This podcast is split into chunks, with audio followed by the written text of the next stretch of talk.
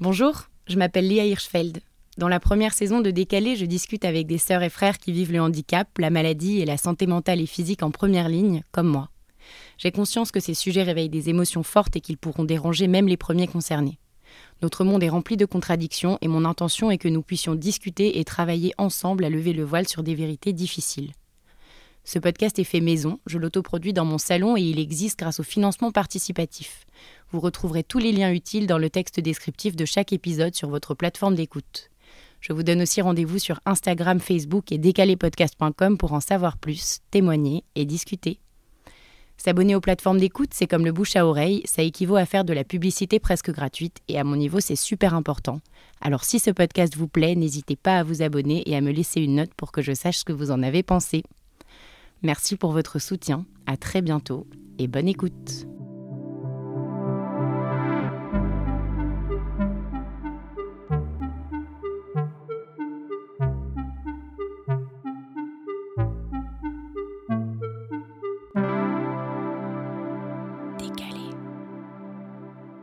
Aujourd'hui, je suis avec Tom, que j'ai rencontré euh, de manière assez improbable, puisque c'était sur Instagram je, je me suis abonnée à son profil sans faire exprès. Euh, il m'a envoyé un message en me demandant si on se connaissait. Et finalement, on a continué à discuter et on s'est rendu compte qu'on avait euh, une histoire en commun, qui est celle d'avoir des frères qui sont un petit peu décalés. Tout à fait. C'est exactement comme ça que ça s'est passé. Comme tu l'as dit, je m'appelle Tom. J'ai 22 ans. J'ai grandi dans le 18e arrondissement depuis que je suis né. Euh, j'ai euh, deux petits frères et une petite sœur, dont le dernier, euh, mon petit frère, qui a certains handicaps. Il n'a pas grandi pendant un moment, donc il a un retard de croissance physique et psychologique, et il a certains syndromes de l'autisme, mais il n'a pas été déclaré en tant qu'autiste. Donc voilà, on a mis du temps à, s'en rendre compte.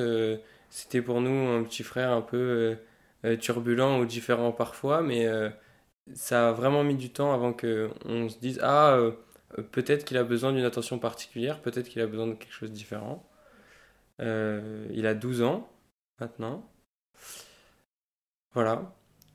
Moi, je fais du théâtre et, euh, et ça m'intéresse, ces choses-là. Les différences humaines et, et comment on peut vivre tous ensemble. Tu cherches des solutions à travers le théâtre. toi, c'est un moyen pour toi de mettre des mots sur la vie je crois que le théâtre, c'est un moyen de. Oui, c'est un peu ça. C'est un moyen de d'étudier la vie parce que je crois fatalement que quand on essaye de la reproduire, il faut l'étudier. Et euh, je pense que c'est un peu des deux qui me plaît. C'est à la fois étudier la vie et à la fois la reproduire. Et c'est vrai que chez mon petit frère, je vais toujours retrouver. Enfin, ça va être toujours très surprenant. Pas toujours euh, très facile à, réagir parfois, mais toujours surprenant et, c'est quelque chose de très agréable. Maintenant, euh, c'est vrai que quand on grandit avec, euh, avec quelqu'un comme ça, je pense qu'on met du temps à avoir la maturité peut-être de... de euh, je me suis pas tout de suite mis à sa place, je pense. Je l'aurais peut-être plus aidé en étant son, son pote tous les jours qu'en essayant d'avoir un, peu un troisième rôle de parent. Donc tu veux dire que tu étais derrière lui, que tu essayais toujours de lui apprendre des choses, de faire de chaque situation un, moment d'apprentissage. Oui, c'est ça. C'est ça, je trouvais ça dommage si... Euh, je trouvais ça dommage si je profitais pas de l'occasion de ce moment avec lui pour lui apprendre de nouvelles choses. Mais je crois que lui, dans la famille, il subissait beaucoup ça, qu'on veuille toujours lui apprendre des choses. Et, euh, et en plus, lui, vu que c'est le dernier, il avait, jamais la possibilité d'apprendre ces choses-là à des gens, ou de ou de ou d'apprendre en apprenant à des gens. Et donc euh, ça, c'était pas facile, je pense, pour lui. Vous avez quel genre de rapport? Vous êtes plutôt. Enfin, est-ce que vous faites euh, plein de choses en extérieur ensemble ou c'est plutôt à la maison, des discussions. C'est comment? Bah, étrangement, avant. Enfin, non, pas étrangement, en fait, euh, c'était assez logique. Euh, vu qu'il avait des comportements assez surprenants, il pouvait se mettre à courir ou, à faire des crises. on avait un peu peur. Quand j'ai des crises, c'est une sorte de gros caprice dû à l'angoisse que quelque chose a pu susciter chez lui comme n'importe quel caprice, il va crier, il va pas être d'accord. Et au bout d'un moment, euh, il va commencer à être violent, à taper, à sauter sur les gens et, surtout à empêcher euh, quelconque discours. Quand il a l'impression qu'il pourra pas convaincre son interlocuteur ou obtenir ce qu'il veut, il va, il va arrêter le dialogue. Et même quand il sera dans le dialogue, il va euh, rarement nous expliquer ses sentiments. Il commence à le faire là récemment et j'étais agréablement surpris par dire, rien que le fait de dire Oh, j'ai passé une mauvaise journée aujourd'hui. Avant, il le faisait pas parce qu'il avait peur qu'on l'interroge et qu'on lui demande pourquoi, etc. Et comme il sait pas forcément y répondre, je pense, ou en tout cas, je sais pas, il est pudique, ou je, je sais pas, je suis pas lui, mais euh, bah, du coup, il nous le disait même pas. Je sais pas pourquoi, je sais pas comment ou quoi, mais c'est une difficulté à gérer ses émotions. Ça, ça te manque d'avoir un diagnostic? Ouais, je crois. Pas forcément pour avoir des mots médicaux, je m'en fiche un peu, mais plus pour avoir peut-être des solutions ou, ou se dire Ah, tiens, c'est pour ça qu'il fait ça. Ou... Et c'est ce qui m'a interpellé euh, quand, euh, quand, je suis, quand je suis venu te, te parler de ça c'est que tu avais dit quelque chose, tu avais dit euh, mon frère ne peut pas comprendre une situation tant qu'il l'a pas vécue. Bah, mon frère, il a beaucoup ça, c'est-à-dire que il pourra pas se mettre à la place de quelqu'un tant qu'il l'a pas vécu comme lui, ou il pourra pas comprendre pourquoi on a construit des règles autour d'une activité ou de quelque chose tant que tant qu'il l'a pas vécu. Mhm. En même temps, on sent qu'il est plein d'émotions et en même temps, euh, il, il, a, je pense, quand même un peu conscience qu'il les maîtrise pas. Ça, ouais, ça va être un, comportement spécifique, mais pas des mots. en gros, ça va être des gestes, ça, va être un. C'est ça, c'est ça. Ouais, une énergie ou. Ouais. Et, euh, et oui, et pour revenir au, au, diagnostic, je pense que c'est surtout que pendant longtemps, on ne savait pas, soit mes parents ou moi, ou mes frères et sœurs, etc. Et puis même quand mes parents s'en sont rendus compte, je sais pas pourquoi il n'y a pas tout de suite eu une, un, dialogue ou un. Enfin, c'était un peu quand on se plaignait des comportements de Ferdinand, sous-entendu, euh, bah, faut faire quelque chose, il peut pas se comporter comme ça à la maison, parfois c'est juste fatigant. Et puis petit à petit, nous en avons parlé, mais c'est venu vraiment quand, euh, pour, pour justifier le problème, plus que pour, euh, pour amener des solutions. Mais après, je pense pas, c'est pas un reproche que je fais à mes parents, je pense que c'est que même eux, en fait, ils savent pas trop, euh, ils savent pas trop, quoi. Et puis en plus, euh, ce qui est très difficile, c'est qu'il ne se rend pas compte qu'on veut l'aider. Et il a perpétuellement l'impression qu'on l'embête. Du coup, déjà, c'est pas agréable pour, pour notre relation avec lui, que ce soit pour lui ou pour nous. Et puis au-delà de ça, parfois, c'est, enfin voilà, ça avance pas. Bah, je veux pas me plaindre, mais, mais c'est ça qui est, qui est difficile. Mais c'est pas une question de se plaindre, je pense que c'est aussi c'est un rôle difficile à porter. Personne mm. enfin, personne n'a choisi cette situation et, et, moi je sais que j'ai eu du mal avec le fait de m'autoriser à, à, être saoulée.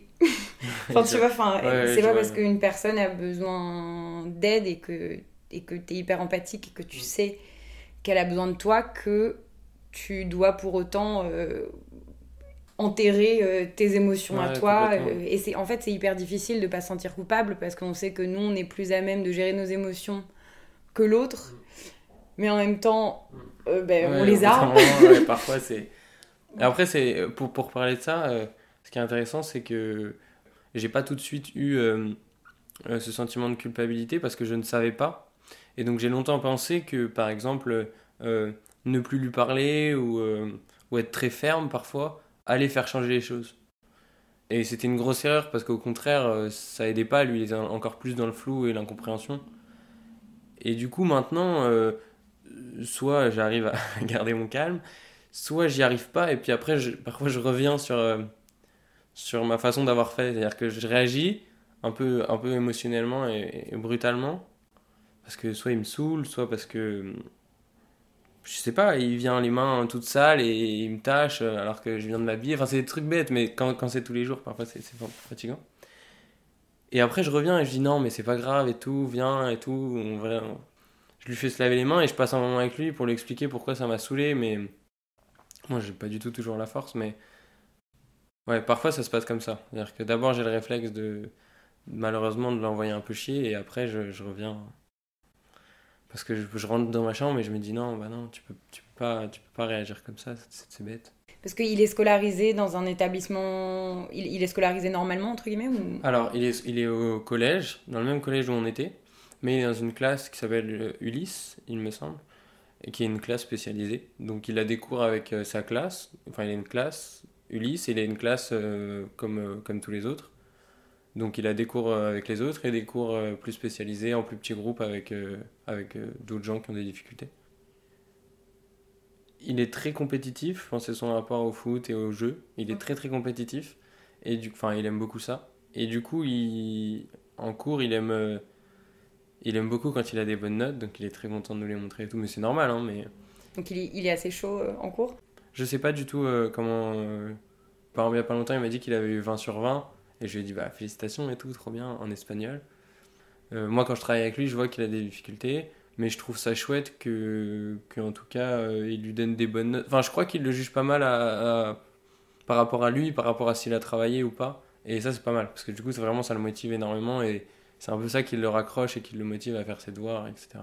Je pense que là, c'est bien parce qu'il a une classe particulière et que, et que, on va dire que ce qui se fait au collège euh, pour les gens en difficulté, il y a droit, donc c'est bien.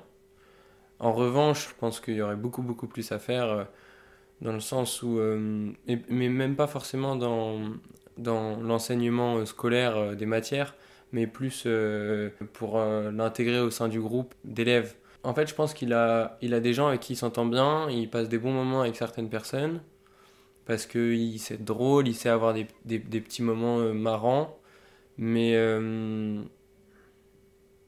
je voudrais pas euh, émettre un diagnostic, mais ce que moi j'interprète de mon frère, c'est que je pense que quand lui rentre dans une relation émotionnelle avec quelqu'un, ça lui fait peur, je pense. Parce qu'il va euh, lui-même se saboter en fait. Il va lui-même euh, faire quelque chose d'étrange ou faire quelque chose de, de, troublant parce que je pense qu'il panique un peu. Enfin, c'est mon interprétation, hein. c'est peut-être pas, pas du tout comme ça que ça se passe, mais je, le vois, je le vois parfois. Moi, je, enfin, je pense que je pense que c'est possible. Enfin, je pense que c'est vrai. En soi, on a tous euh, des, des espèces de phobies sociales. C'est parfois tu t'arrives, je sais pas, à un dîner ou à une soirée, et tu connais pas grand monde et bah tu peux avoir une petite mm. boule au ventre, tu vois, avant de boire ah un verre.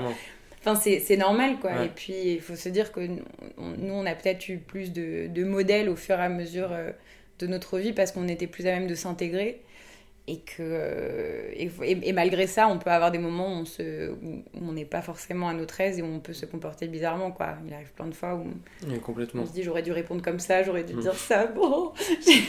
Carrément, carrément. Donc c'est trop possible ouais qui sauf que lui du coup ça se manifeste un petit peu plus euh, intensément parce que parce que c'est plus fort. Peut-être l'attente est grande aussi je sais pas si oui peut-être aussi cherche... moi je euh, pense. Je pense. Mais c'est mais oui oui c'est exactement ça je pense que euh, moi-même dans des moments où, où j'étais le plus gêné ou le plus timide ou, ou qui justement attendait beaucoup d'un moment en particulier parce que je sais pas, moi c'était avec des gens en particulier ou bah, c'est là où je faisais les, plus grosses boulettes ou les trucs les plus, les, plus, euh, les plus étranges, on va dire. Ce qui sort le plus de la norme, quoi. Ou même parfois euh, pas poli alors que, que je les voulais pas. Tu, tu fais des soirées avec tes potes et lui ou tu le présentes un peu à ton, à ton entourage Il y a un petit stade, euh, pas très loin, Ruburg, pour ceux qui connaissent, euh, où il passe beaucoup de temps avec euh, mes amis parce qu'il joue, bah, au foot. Donc mes amis le connaissent bien. On fait pas des soirées, non, parce qu'il y a quand même 10 ans d'écart et que ce serait étrange. mais, mais en gros, on a passé des moments où on jouait à FIFA avec lui ou, ou, au foot, ou c'est essentiellement autour d'activités qui, qui lui plaît. Mais euh, je pense qu'il lui manque peut-être un ami avec qui il peut parler de choses intimes ou, parler de. Euh, voilà, de, de, choses euh, à qui il a juste envie de parler avec cette personne-là, ou, ou de questions, ou. Genre, ah, ça, tu penses par exemple à, aux filles ou à la sexualité ou aux garçons Je pense totalement à, totalement à ça. La seule chose qui s'est faite autour de ça, c'est qu'il était au parc et il y avait un pote à moi et il est allé le voir et, il lui a dit, euh, donc mon petit frère a dit à mon pote, euh, euh, regarde, je parle avec une fille, etc. Et il a montré les messages. Et, et malheureusement, c'est lui qui a envoyé des messages à cette fille, mais il n'y avait, y avait pas d'échange. Non, en fait, en fait c'est pas comme ça exactement que ça s'est passé. C'est d'abord qu'il a demandé à mon pote comment on faisait, entre guillemets. Et donc, mon pote. Pour discuter ou? comment on, ouais, comment on rentre en contact avec des filles, quoi. Et donc, euh, et donc mon pote, je crois, lui a dit bah, demande à ton frère, etc. Et moi, je lui ai dit bah, tu sais, il faut, il faut, faut t'intéresser à elle, il faut que tu lui poses des questions, que vous discutez, etc. Enfin, voilà, je lui ai dit un peu comment, comment je sais pas, comment, comment parler avec elle. Et je pense qu'il a fait ce qu'il pouvait, et en fait, ce qui en est ressorti de cette discussion, c'est que lui, il lui a parlé, mais, mais qu'il n'y a pas eu d'échange, malheureusement, et, euh, et ça en est resté là. Après, euh, du coup, moi, j'ai appris qu'il n'y avait pas d'échange parce qu'il en a parlé à mon, mon pote, qui m'en a parlé. Mais le problème, c'est que rien que dans ce truc-là, il n'y a pas un rapport euh, d'intimité parce que euh, mon pote, lui, sait pas du tout comment gérer le truc, donc il, me le dit et, j'essaye de le faire. Mais du coup, pour lui, il n'y a pas un rapport d'intimité, il se sent pas en sécurité avec mon pote puisqu'il m'en parle. Et il se sent peut-être pas en sécurité avec moi parce que je suis un membre de la famille et que peut-être il se dit que je pourrais en parler à tout le monde. Ou... Est-ce que genre, c'est quelque chose que tu as eu besoin d'annoncer, entre guillemets, d'une certaine manière à, à, tes amis Genre voilà, euh, c'est un peu difficile parfois euh, pour Ferdinand je leur, ai, je leur ai dit, c'est-à-dire que euh, parfois, il y a des incidents. Parfois, il est au parc et, euh, et donc mes potes me racontent qu'il euh, il a, il a, il a mordu quelqu'un d'autre, par exemple. Parce qu'il y a eu un conflit et que voilà, ce qui en est ressorti, lui, comment il a su gérer ça, c'était comme ça. Et ce qui est terrible en plus, c'est qu'après, il va chercher sa mère pour se plaindre du conflit et c'est super dur à gérer pour ma belle-mère parce que. Enfin, c'est dur à gérer quoi. Et bref, et donc euh, ce qui en ressort de ça, c'est qu'il me raconte euh, ce, ce, moment. Et donc euh, là, du coup, je leur explique que, que c'est pas juste un problème de discipline, entre guillemets, que c'est un problème de gérer ses émotions. Là, je leur ai dit ce que, ce que, ce que j'ai déjà expliqué, qu'il a des symptômes de l'autisme, qu'il a du retard. Et puis c'est aussi, aussi ce retard qui a, je pense, compliqué sa construction par le fait que d'être décalé des autres, euh, ça, ça, complique les choses. Je pense pour n'importe qui. Donc c'est un double truc, c'est une espèce de, de double décalage. quoi. Il y a à la fois lui qui est parfois un peu en difficulté et puis euh, l'écart qui est, qui est, mis par les autres. parce que je pense qu'on apprend beaucoup des autres. Donc, euh. Bah oui. Donc ouais, c'est ça. Et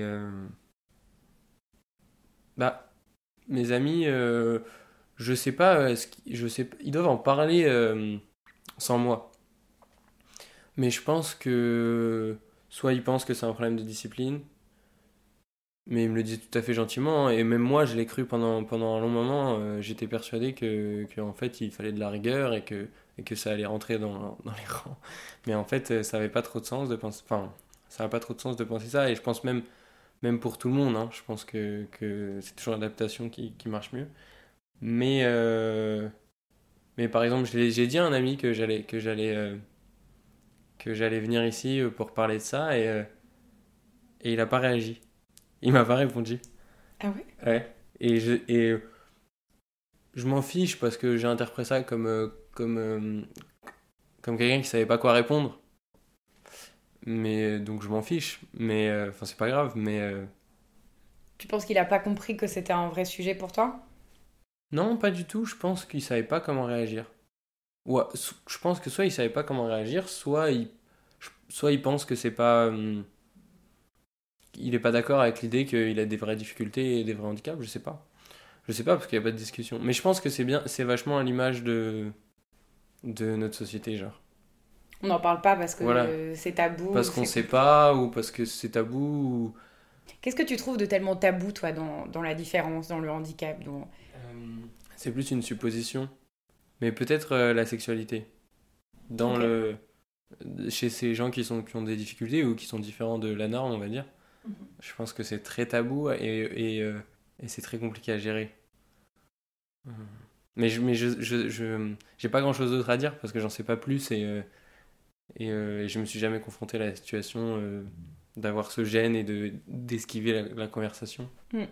Mais toi, tu n'as pas la sensation qu'il y a plein de questions qu'on pourrait te poser ou que ce soit sur lui ou que ce soit sur comment tu te sens? Parce que c'est quand même très particulier de naviguer entre un monde où c'est spécial à la maison et ton monde, ta vie. Tu es un jeune homme, tu as 22 ans, tu es dans la fleur de l'âge, tu sors, euh, tu as des amis, tu fais du théâtre. Tu as un peu deux mondes en fait. J'ai une amie avec qui euh, je peux en parler, qui ne connaît pas euh, ce genre de, de situation, enfin qui ne l'a pas dans sa famille.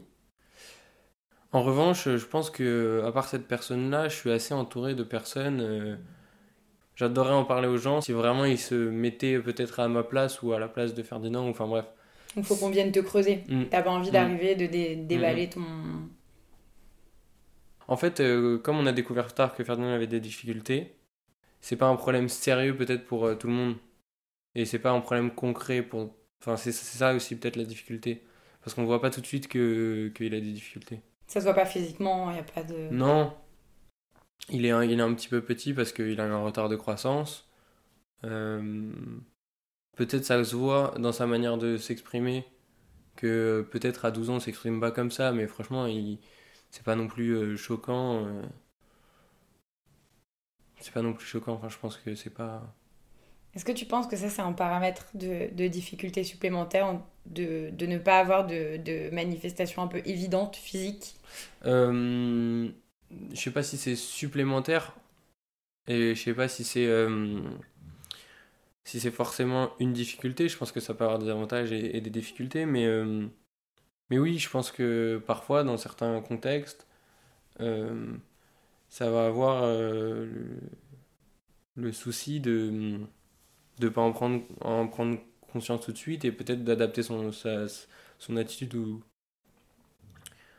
ou sa réaction sans forcément enfin je sais pas comment dire c'est ça aussi c'est souvent un équilibre à trouver qui est pas évident entre adapter sa réaction et pas non plus euh, le prendre pour euh, pour un tout petit enfant ou quelqu'un qui va pas comprendre les choses parce que du coup on du coup on va on va pas l'aider en faisant ça enfin c'est un équilibre entre les deux mais par contre ça ça a cette qualité aussi parfois que du coup euh, comme on s'en rend pas tout, tout, de suite compte peut-être qu'on on peut commencer une, une un dialogue ou une relation avec lui. Enfin, on peut. Certaines personnes vont le faire, alors qu'ils ne le feraient pas avec quelqu'un qui physiquement est- et, ça se voit visuellement qu'il est handicapé. Peut-être qu'ils auraient peur. Il y a beaucoup de gens qui ont peur de s'investir dans une relation. Quand je dis relation, ça peut être euh, un dialogue de 5 minutes, d'une après-midi ou pour partager un jeu. Donc ça, ça, ça, ça a aussi son, son, avantage. Et après, par exemple, il joue, il joue à la pétanque avec des adultes. Et c'est assez euh, marrant de voir la réaction des adultes parce que euh, il y en a qui vont adorer ça, qui vont s'adapter et qui, qui, vont trouver ça euh, euh, génial parce que du coup c'est aussi euh, un petit soleil qui va se réjouir pour des choses qu'on, que nous on va trouver banales. Et il y a d'autres qui vont bloquer un peu plus sur le fait qu'il soit pas discipliné et que du coup c'est compliqué de composer avec lui. Et c'est marrant que même chez des adultes, ça va un peu mieux fonctionner. Et après, en même temps, ils n'ont pas cette difficulté de, je pense, des personnes de son âge qui doivent aussi s'impliquer émo- émotionnellement avec lui dans le sens où quand tu passes un moment avec lui, tu crées une amitié alors que eux, enfin, c'est une relation différente qu'ils créent avec lui vu que c'est un enfant et que eux, c'est des adultes. Enfin, vous voyez ce que j'ai Ouais. ce. En fait, c'est délicat parce que quelqu'un qui va s'adapter aux gens, peu importe qui ils sont, euh, il n'y a même pas à avoir ce discours-là parce que ils vont pas se poser la des questions de il a des difficultés, il en a pas, euh, ils vont s'adapter. Mais par contre, euh, certaines personnes qui se disent bah euh, il faut que les gens rentrent dans les règles, mais je comprends aussi hein, mais qu'il faut que les gens rentrent dans les règles et dans les normes pour que ça fonctionne et que sinon la punition c'est d'écarter cette personne-là des règles parce que je trouve que c'est un peu comme ça que fonctionne notre société. Bah là du coup ça va être plus compliqué parce que chez ces personnes-là, ils vont peut-être se dire Ah, mais on accepte que la règle soit dérogée parce qu'il a des difficultés. Mais s'ils admettent pas qu'il a des difficultés, bah, donc ça va pas fonctionner avec eux. Toi, tu penses qu'on peut faire quoi d'autre que d'écarter les gens Ah, bah, je préfère commencer par dire que je sais pas parce que je me la pose tous les jours à la maison. Mais euh, ce qui est certain, euh, c'est que en prenant du temps, en, étant patient, et peut-être quelque chose que j'ai découvert il y a pas longtemps, en étant euh, émotionnel étrangement. En, parfois en essayant de communiquer avec eux, en leur faisant comprendre nos sentiments. Euh, Enfin, pour, pour, pour, des, pour des personnes qui, ont, qui sont des grosses boules émotionnelles, et ben peut-être ça va les toucher. Enfin, parfois, mon frère, j'arrive à le faire. En fait, ce qui est délicat, c'est que je trouve que, euh, que aujourd'hui, dans notre société, toucher les gens pour euh, peut-être obtenir quelque chose, je vais un peu appeler ça de la manipulation émotionnelle. En revanche, avec mon petit frère, parfois, j'ai l'impression que c'est la seule solution pour lui faire comprendre que, que bah, c'est un petit peu embêtant qu'il fasse ça ou, ou ça marchera mieux qu'il le fasse comme ça. Parce que du coup, il va le ressentir, entre guillemets.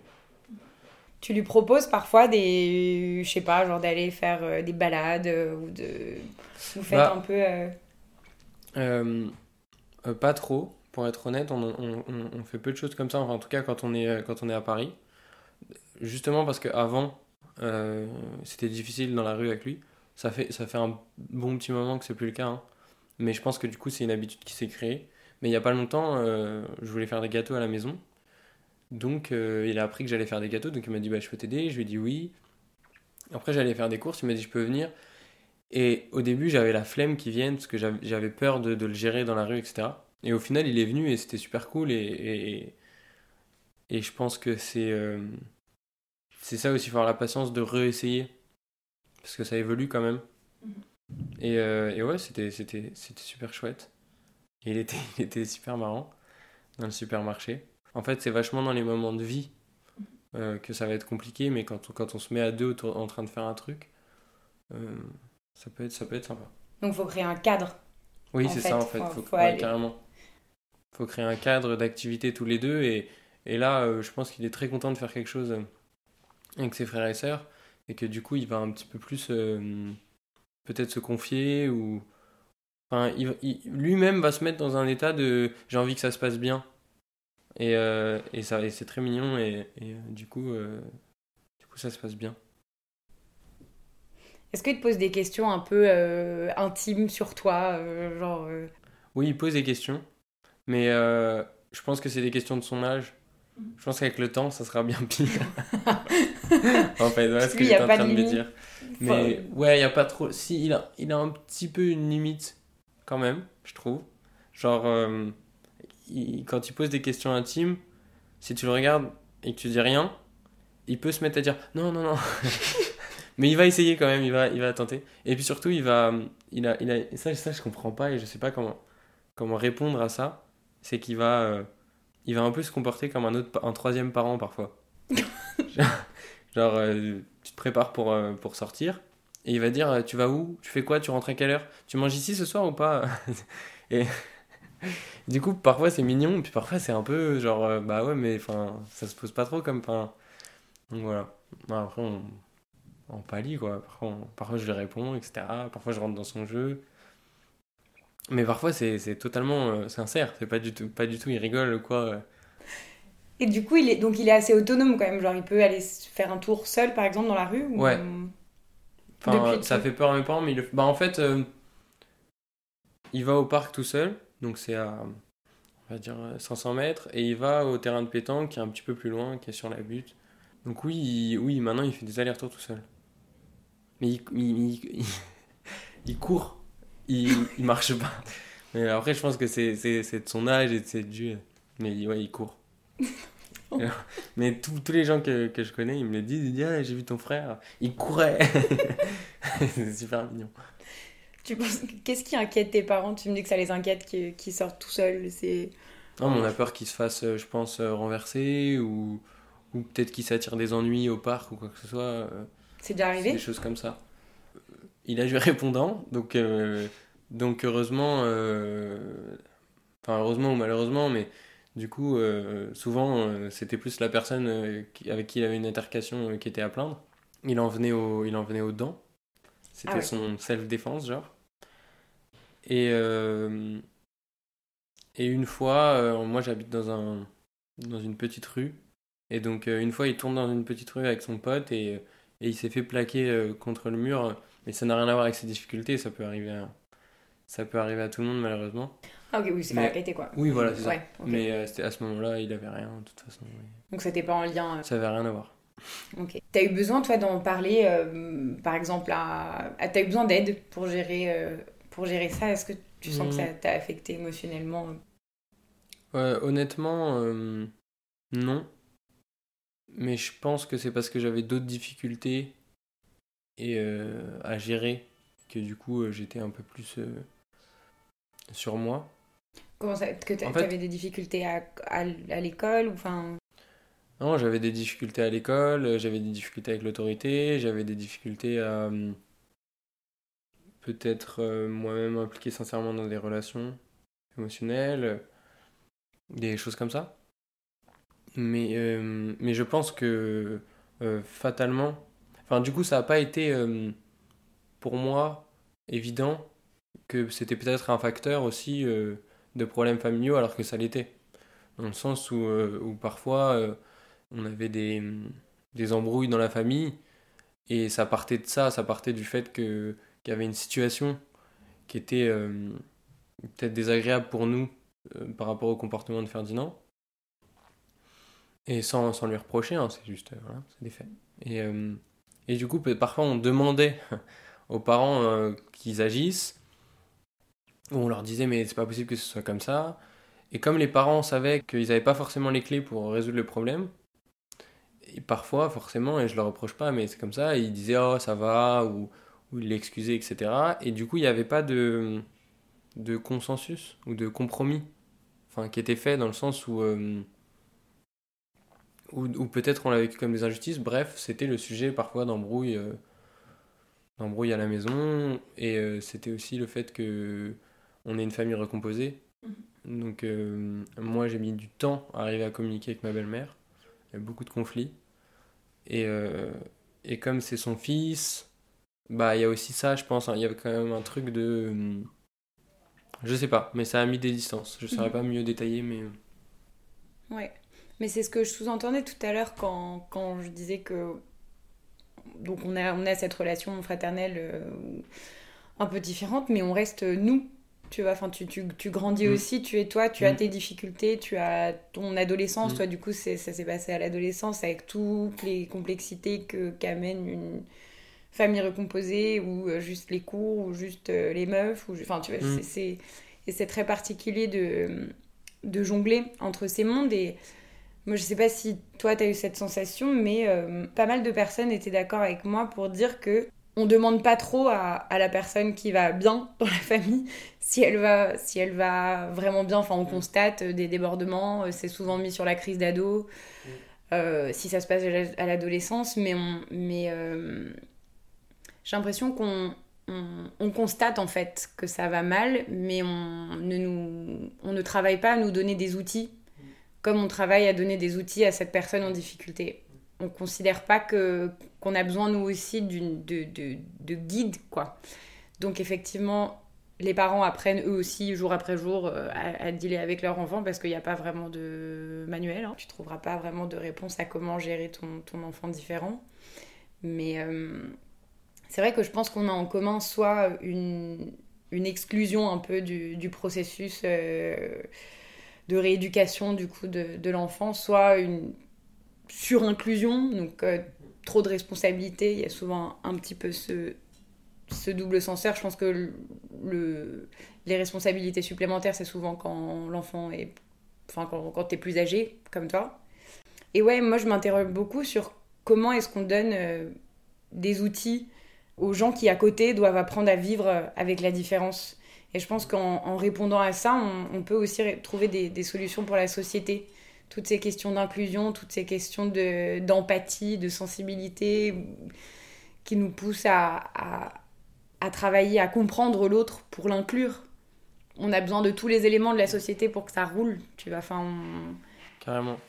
Mais, euh, mais tu vois, euh, là, je recomptais dans ma tête, euh, Ferdinand, il a 12 ans, j'en ai 22.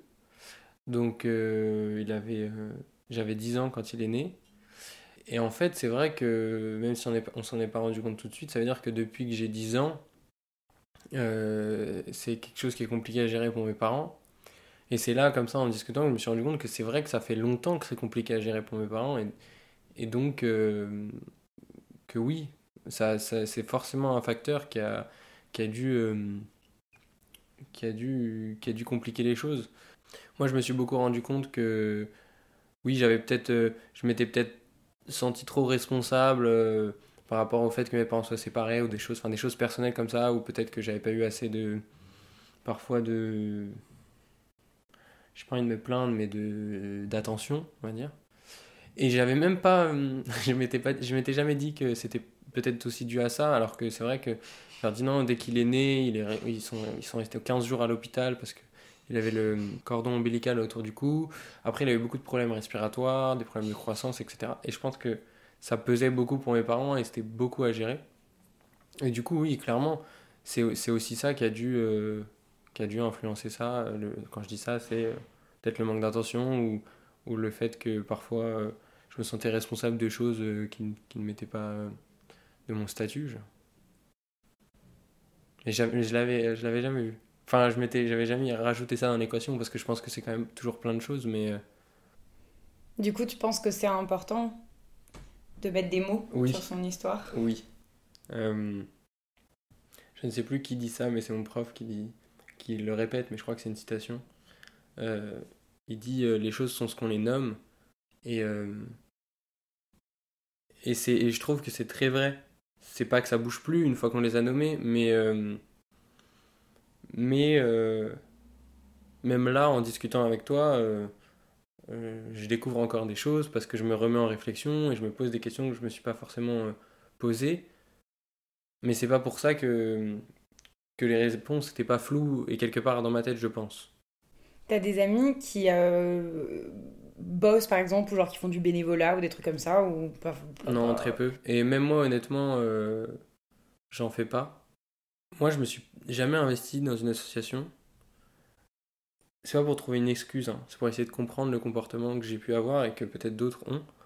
Dans le sens où, quand je vois des gens dans la rue, où ça me touche et j'essaye de leur euh, apporter euh, un moment, un petit moment avec eux, tu vois, même si je peux rien leur donner ou, ou quoi, même si je peux pas toujours leur donner. Donc Bref. un sourire. Ou... Oui, voilà, ou un bonjour, ou échanger quelques phrases, etc. Donc ce que je veux dire, c'est que on, on manque pas forcément d'empathie, mais peut-être de force. Moi, ce que je me suis imaginé, c'était que ça allait être encore plus dur d'affronter euh, la réalité, dans le sens où, euh, où on va être au plus près de, de, de, personnes qui sont en difficulté, et du coup, c'est touchant, et, et c'est pas forcément facile. Et euh, ça, peut, ça peut paraître lâche comme raisonnement, mais, mais je suis sûr que, que plein de gens l'ont eu consciemment ou inconsciemment. Et voilà, je pense qu'il faut se sentir fort pour aller, pour aller aider des gens. Même si au final, je pense que ça aide énormément aussi. Au, final, en conséquence, aider aide. Oui, enfin, ça peut paraître débile comme phrase si elle est mal interprétée. Ah, mais non, mais c'est très juste. Mais euh, aider des gens, c'est aider soi-même. Voilà, pour mieux résumer. J'ai l'impression, mais c'est une impression, que plus on est proche de la réalité, plus, euh, plus on se rend compte de, de, de sa tristesse parfois. Et de l'imperfection d'une certaine manière. Je pense oui, complètement. On est vraiment dans une, dans une ère où, enfin, je sais pas si le monde a toujours été comme ça, mais c'est extrêmement. Euh, on est infaillible, quoi.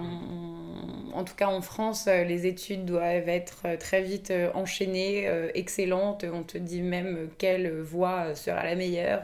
Enfin, il y, a, une espèce de, de attente irréelle. C'est pas possible, en fait, de tout faire bien, de ne pas se tromper, de ne pas se casser la gueule. C'est même riche, en fait. Je pense qu'il faut, il faut absolument tomber plein de fois pour essayer un peu de comprendre de quoi on est fait.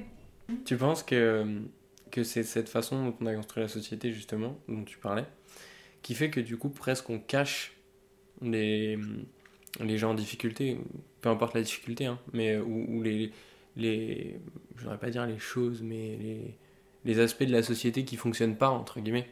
Moi, je pense que d'une certaine manière, l'État ou la société n'assume pas de ne pas avoir trouvé de mmh. solution pour ces gens-là. Mmh. Donc, si les solutions euh, c'est euh, les hôpitaux psychiatriques ou les instituts, euh, bah bisous quoi. Enfin non, on se rend pas compte que, en fait on, on, les a faillis et on continue à enterrer encore un peu plus le problème. Enfin il y a des personnes qui effectivement sont pas autonomes et qui donc seront plus difficiles à croiser dans la rue par exemple, parce que le matin, bah, si elles vont dans un centre, si elles habitent chez leurs parents, admettons, et qu'elles vont dans un centre, elles vont être accompagnées par la PAM ou par des, services euh, privés. Donc en fait, elles ne vont jamais passer dans les transports en commun, elles vont jamais. Donc tu vas pas beaucoup, tu vas pas trop les voir, mais je pense qu'on se rend pas compte à quel point des micro-actions peuvent euh, changer à la fois la vie d'une personne et de sa famille. Très souvent, quand je suis avec mon frère, on me pose des questions sur lui alors qu'il est à côté de moi.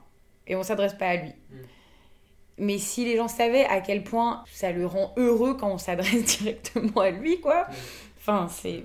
Il y a une attente tellement grande que ça décuple. Enfin, il ne sait pas forcément comment générer une interaction, mais il en attend. On a l'impression de, faciliter la vie à la personne pour qui ça va être difficile peut-être de, répondre, de trouver ses mots. Alors qu'en fait, on euh, on lui rend pas du tout service, on l'exclut encore plus On lui donne même pas l'opportunité d'essayer d'apprendre à trouver ses mots. Donc tu, tu fais une, économie de temps personnel en fait. C'est juste des chemins euh, de pensée euh, qu'il faut, faut réussir à changer. Faut, on rend pas service en, en ignorant ou en laissant tranquille. Au contraire. C'est pour ça que je fais du théâtre, parce que je pense que c'est en racontant des histoires aux gens qui vont, qui vont se remettre en question, ou peut-être s'ouvrir l'esprit, ou, se dire, ou changer leur façon de penser ou d'agir. Il y a deux manières de, de remettre en question quelqu'un. Je pense qu'il y a, dans une histoire, euh, dénoncer un comportement. Et il y a aussi, euh, dans une histoire, euh, faire rêver. Et, et, voilà, je pense que c'est deux outils très utiles. Après, malheureusement, je trouve aujourd'hui, dans, dans, dans l'art qui dénonce parfois, il veut tellement dénoncer qu'il s'éloigne de la réalité. Et du coup, les gens se disent Ah, c'est horrible, mais ce n'est pas moi. Ou Ah, c'est horrible, mais c'est une fiction. Mhm. Et, euh, et je pense qu'il faudrait euh, ouais, faire raconter des histoires plus proches du réel. Et ça peut être euh, tout aussi cru ou aussi, aussi horrible, entre guillemets, pour, pour, pour avoir cet effet dénonciateur. Mhm. Je crois que c'est. Mais peut-être je vais dire une connerie. je crois que c'est Fedo qui faisait des pièces et, euh, et, la bourgeoisie venait voir ces pièces et elle se rendait pas compte qu'en fait ils se foutaient de leur gueule. Ah bah oui. Euh, C'est du vaudeville. Ouais, c'est ça. Et ça, je trouve ça génial. Ouais. C'est les satires, quoi. Ouais, c'est ça. Ouais. Ouais. Bah, merci beaucoup. Ah, merci à toi. C'était trop cool de, grave. de discuter. Et puis, euh, à très bientôt. Oui. Chères auditrices, chers auditeurs, merci de nous avoir écoutés. J'espère que cet épisode vous a plu, aidé, pourquoi pas un peu dérangé et surtout qu'il donnera lieu à des discussions, c'est le plus important. Merci à celles et ceux qui parleront du projet et le soutiendront. Merci Germain Calsou, mon allié son pour tes idées et ton enthousiasme. Et je vais m'arrêter là pour les remerciements audio, mais la suite ainsi que tous les liens importants sont dans le texte descriptif de chaque épisode. C'était Léa Hirschfeld sur Décalé. À très bientôt sur les réseaux. N'oubliez pas de vous abonner et de me partager vos impressions. Et à dans deux semaines pour les prochains épisodes. Bye